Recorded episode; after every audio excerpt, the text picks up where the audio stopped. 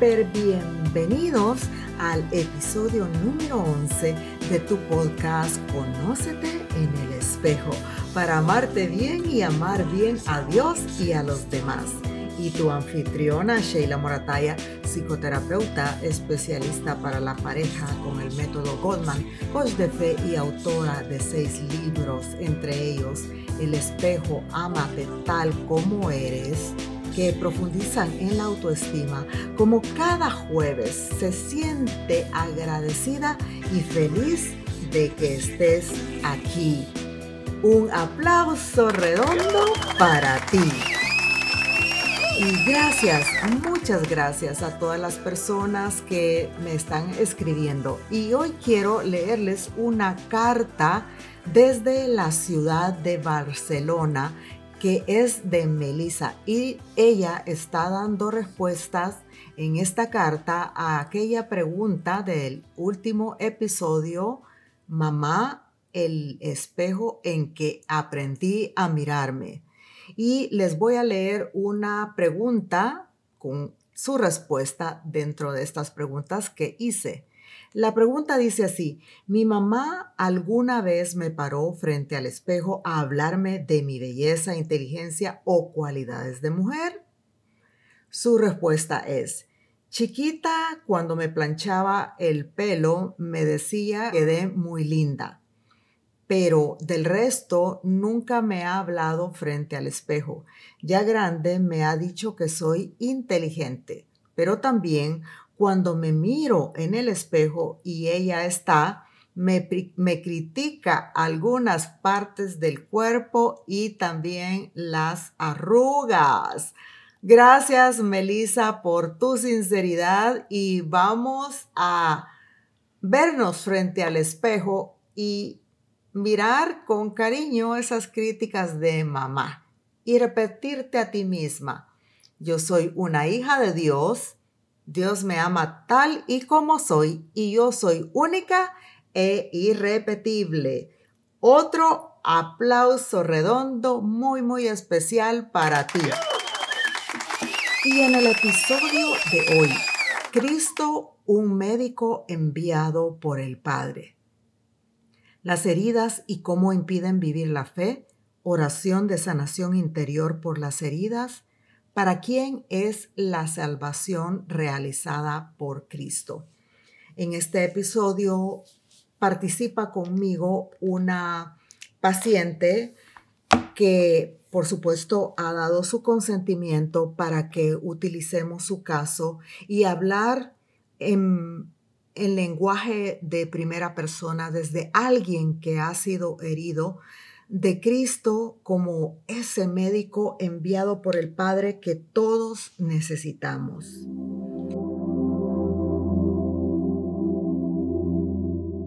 Y la salvación realizada por Cristo se extiende a todos los hombres de todos los tiempos. Lo leemos en Hebreo 9:26.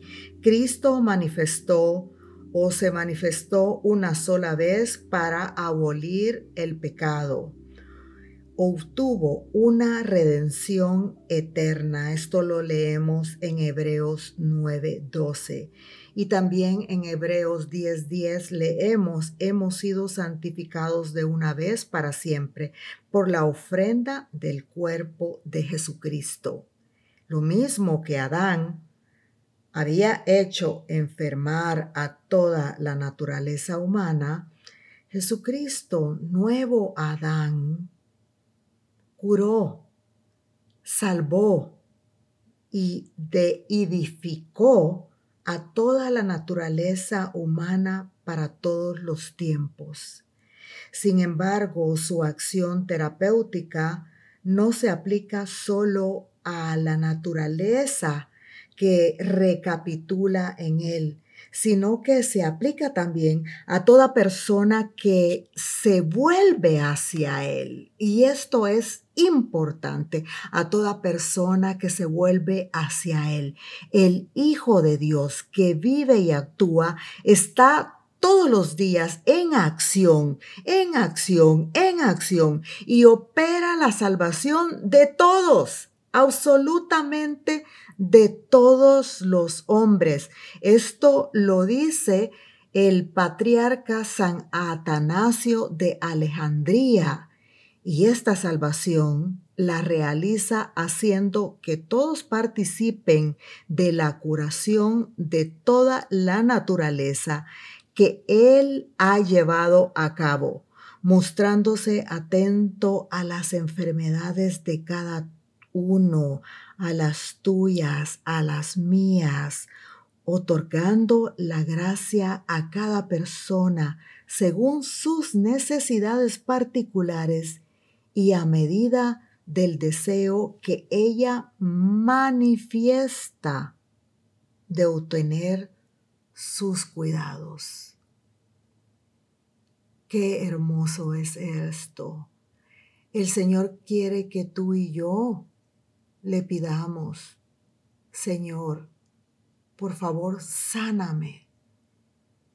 Señor, necesito que tú impongas tus manos y cures mis enfermedades. Y precisamente está hoy anónima con nosotros. Vamos a escuchar qué nos dice y vamos a orar los unos por los otros para que este episodio sea de gran bendición para tu vida.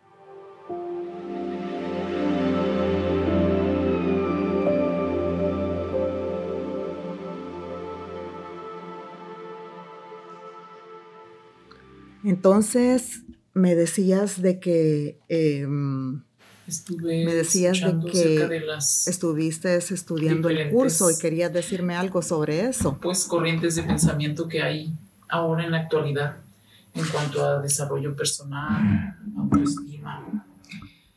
Y pues yo siento que, bueno, es que tú hablabas de que, de que tú también estuviste como metida en diferentes cosas eh, antes de, de, meterte de lleno a lo que es la religión católica o el cristianismo.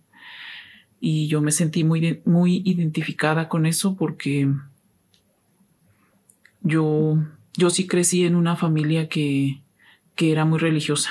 Mis papás sí eran de, de, este, ir a misa todos los domingos, no, no, era, no era algo que se cuestionaba. Nosotros todos los domingos íbamos a misa.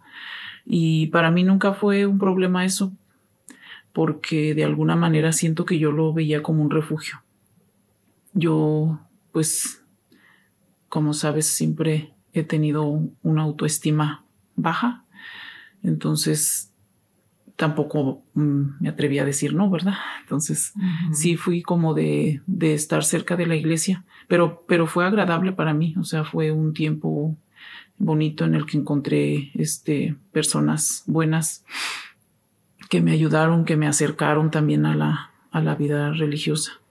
Este, que incluso pues yo, yo tenía el deseo de ser religiosa y estuve en un convento por cuatro años.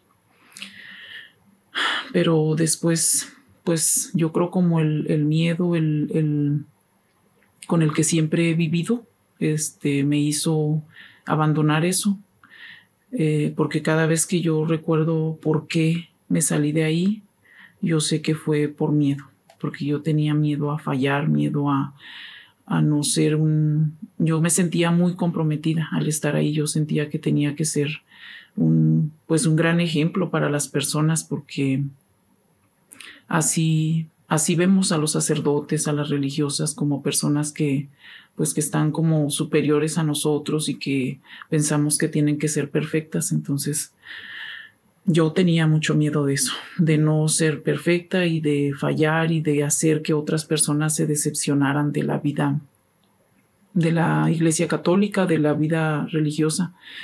También de que él es el, el médico y yo siento que hace tiempo que no, no lo he sentido así yo me, me, como que me he refugiado en otras cosas y escucho que deberías de hacer esto, que lo otro, pero termino más confundida porque ni puedo hacer esas cosas, no lo hago y, y no me siento en paz. Entonces, ahora, este, pues escuchando eso, cuando tú dijiste que, que a ti te había pasado también eso y que ahora ya estabas como en este camino, fue lo que me hizo, este, pues reflexionar en esto y pensar en que yo quiero volver a ese camino porque, porque yo, yo ya lo viví de alguna manera el, el estar cerca de Jesús. Sí. Y yo sé la paz que se siente cuando tú realmente te, pues te sueltas en él, ¿no? Dices, él es mi refugio y, y, le entregas todo, pero, pero ahora me ha sido muy difícil hacer eso. ¿Qué estás sintiendo ahorita que vi que te conmoviste cuando empezaste a hablar de Jesús? Pues estuve recordando que cuando estaba en la en el convento yo tenía una un pasaje de la Biblia muy muy querido para mí que era como lo que yo me sentía identificada y es el pasaje de de la Magdalena cuando le le lava los pies a Jesús con sus lágrimas. Y, y Jesús dice que, que, al que mucho se le perdona, mucho ama. Y yo, yo me, siempre me había sentido como me siento, ¿verdad? Hasta la fecha, pero en, ese entonces para mí eso era, era mi refugio, Jesús, ¿no? Decir, yo he cometido muchos errores, me siento culpable, me siento, pues más que nada culpable, ¿verdad? Este, de muchas cosas, pero sé que Jesús me ama y sé que, que Jesús me perdona y que yo, como Él me ha perdonado tanto, yo, yo quiero amar, yo quiero amar más. Jesús médico, tú misma dijiste esta, esta frase, Jesús médico. Cuando tú fuiste abusada sexualmente, de lo que ya hemos hablado, me mencionas que estabas dentro de la vida de la fe. ¿En qué momento tú abandonas la iglesia o la vida de la fe después de que también intentas em, ser una religiosa? ¿En qué momento tú te alejas completamente de él?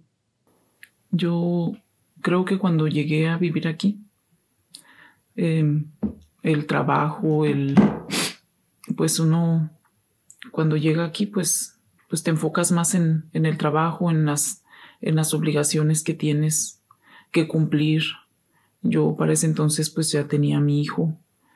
Para mí pues empezó a hacer eso lo más importante, ¿verdad? Trabajar para él, para para darle lo necesario.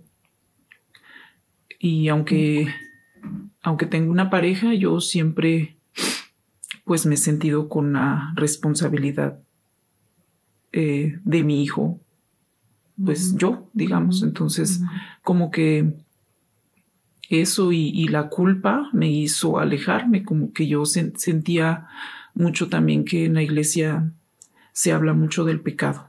Y yo al estar en, en, la iglesia, este, con ciertas normas que la iglesia tiene, yo me sentía juzgada, no me sentía aceptada. Yo sentía que la iglesia pues tiene muchas cosas en las que en, la que en las que todo es pecado, entonces muchas de las cosas que yo que yo he hecho pues son pecado, entonces como que siento que eso fue lo que me hizo alejarme de la iglesia en sí, porque yo sé que Jesús me perdona, yo sé que Jesús me ama, pero en, sí la estructura de la iglesia es así. ¿Cómo te ha ayudado en tu proceso entonces sanar estas heridas y llegar a esta reconciliación en tu vida? Porque una de las cosas de las que yo me siento pues verdaderamente feliz por ti, por el proceso que has vivido conmigo, conmigo, es ese momento en que tomas la decisión de casarte por la iglesia, que fue hace cuánto? Dos años. ¿Y, y cómo te sientes en este momento por haber tomado esa decisión? ¿Qué hizo por ti y qué hizo en cuanto a Jesús médico en tu vida? Pues para mí fue una decisión que tomé. Recuerdo que el padre me preguntó que por qué había decidido casarme cuando yo le conté algunas cosas de lo que me había pasado. Y yo le dije que porque quería cambiar mi vida, porque yo quería ser una mejor persona y, y que yo, yo sentía que, que, el matrimonio pues me iba a dar esa gracia, ¿no? los sacramentos nos dan la gracia de Dios para, como dice, para no volver a pecar, para no volver a hacer esas cosas que uno hace porque, porque se encuentra alejado de Dios. Entonces, el casarme para mí fue eso, como el, el buscar este, una manera de, de alejarme de, de, las ocasiones de, de, pecar, como dice la oración. Entonces, pues yo siento que, que es eso, solo que que no lo he seguido, porque sí siento que no, no he sido consecuente con, o sea, y tal vez es parte de, de la crisis, ¿no? Que yo siempre, como dicen que cuando uno trata de estar más cerca de Dios, el, el enemigo siempre está trabajando en nuestra contra y pues yo creo que lo ha hecho y, y yo después de, de casarme, pues sí seguí un poco eh, cerca, este, por lo menos yendo a misa, tratando de enseñarle a mis hijos, pero de un tiempo para acá me volví a alejar. Bueno, y por eso estás acá, porque hay heridas que no han sido curadas. El abuso sexual de tu infancia es algo que, que está ahí, que ha afectado a tu vida en lo que hemos estado trabajando. Y lo que te he pedido otra vez es que tengas paciencia contigo, tengas misericordia contigo y sigas confiando en este proceso. Pero también te he comentado, y lo sabes, que hay heridas que solamente Cristo puede curar. Y esa herida del abuso sexual pues ha venido siendo curada. Yo soy testigo de ello. Y por eso este día, pues quiero agradecerte por, por concederme grabar este podcast para que mucha gente se beneficie, para que si hay niños allí, hoy adultos que fueron abusados sexualmente, busquen la ayuda. Lo humano necesita estar sano, restablecido para que la gracia impacte como puede ser impactada. Vamos a hacer una oración en este momento de curación interna para que en este nuevo paso que tú estás dando dentro de tu proceso de sanación emocional, de sanación de heridas, sobre todo la herida del abuso, la, herida del, del, abandono, toda la herida de la culpa, de la vergüenza, nuestro Señor empiece a mirarte con esa misericordia con la que tú te has sentido mirada. Porque si fuiste mirada, sí, tú lo sabes, si no, no hubieras tenido ese llamado y te llamó el Señor. Pero como estabas tan herida, pues eso es lo que precisamente las heridas hacen. Te pido que por favor inclines tu rostro y escuches la siguiente oración. Oh Señor Jesús, que gracias a tus llagas hemos sido curados. Queremos que con tu presencia que trae sanación, pases por cada uno de nosotros y realices tu obra de amor en nuestras vidas.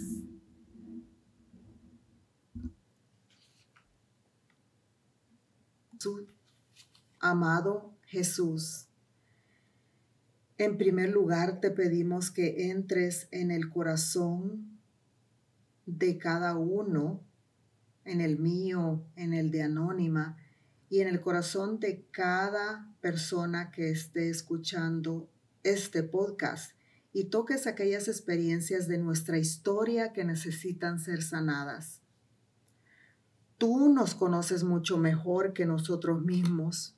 Por eso, llena con tu amor todos los rincones de nuestro corazón. Donde quiera que encuentres a nuestro niño interior herido, tócalo, consuélalo y ponlo en libertad. Donde quiera que encuentres a nuestra niña interior herida, tócala, consuélala y ponla en libertad. Recorre toda nuestra vida, la vida de cada uno de nosotros desde el principio, desde el momento mismo de nuestra concepción Purifica las líneas hereditarias y líbranos de aquellas cosas que puedan haber ejercido una influencia negativa en aquel momento. Bendícenos mientras íbamos formándonos en el vientre de nuestra madre y quita todas las trabas que durante los meses de gestación pueden haber dificultado nuestro desarrollo en plenitud. Y Señor Jesús, en este momento, sobre todo,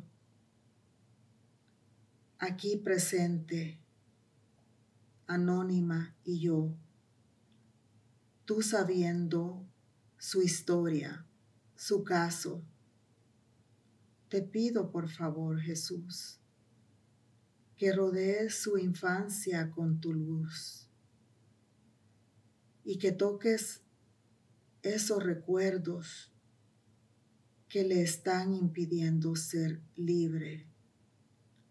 Esos recuerdos de la niña a la que tocaron.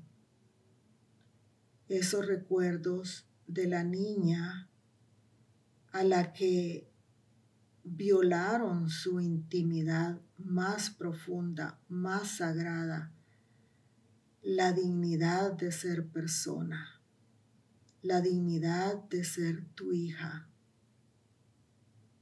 Señor Jesús, mira a Anónima, mira su dolor, mira su culpa, mira su esfuerzo por ser mejor persona, por sanarse, para poder ser la esposa y la madre que ella, ella aspira a ser. Dulce Jesús, te pido que la abraces, que la arrulles, que le cuentes cuentos y llenes el vacío que ella tiene dentro de sí. Dulce Jesús, mira a esta niña, a esta niña que ha sentido la falta del amor de su papá a esta niña que ha sentido la, la falta de amor de su mamá, a esta niña que fue abusada.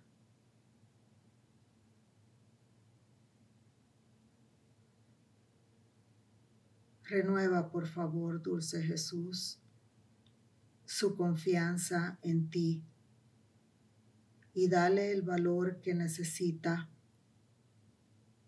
para hacer frente a este proceso curativo.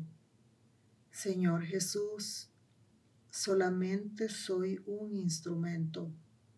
Estoy completamente consciente de que hay regiones en anónima donde yo no puedo llegar.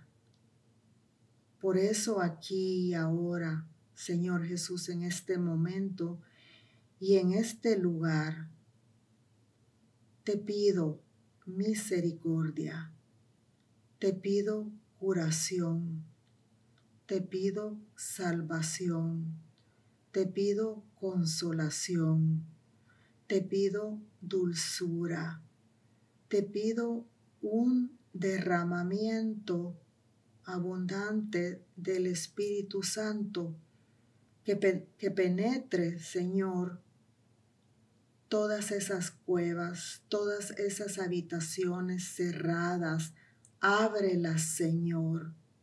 Ábrelas con la fuerza de tu Espíritu Santo para que pueda ser liberada, para que los recuerdos empiecen a salir, Señor, porque solo recordando, especialmente cuando hemos sido abusados de niños, podemos llorar y podemos sanar. Tú eres nuestro médico. Muéstrale, anónima, que tú eres su médico divino. Señor, te pido que permitas que ella dé un paso adelante en su proceso curativo.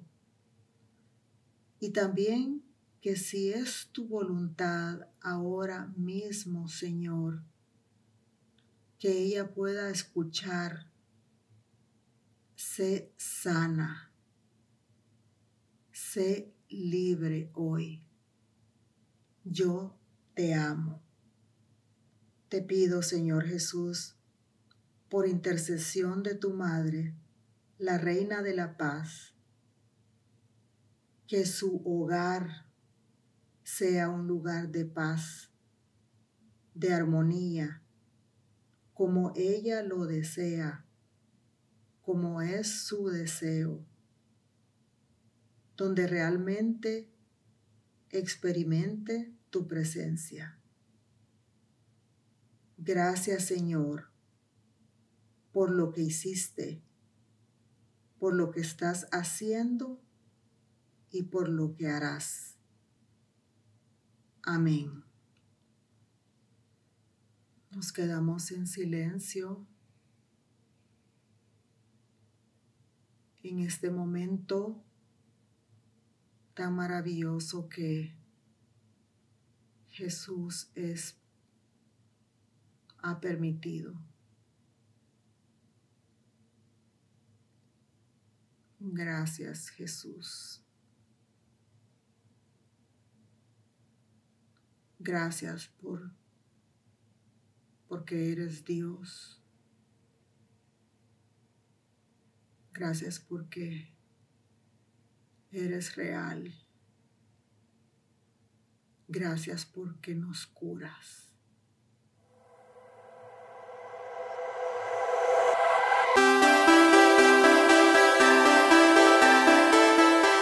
Y hemos llegado al final de este episodio, Cristo Médico. Gracias por tomarte el tiempo para escucharme. Sé que tienes miles de invitaciones de otros podcasteros y has elegido escucharme a mí. Te invito a suscribirte en mi canal de YouTube. Envíame tus preguntas a sheila morataya y hasta la próxima semana. Que Dios te cure, que Dios te salve. Recuerda que eres único e irrepetible.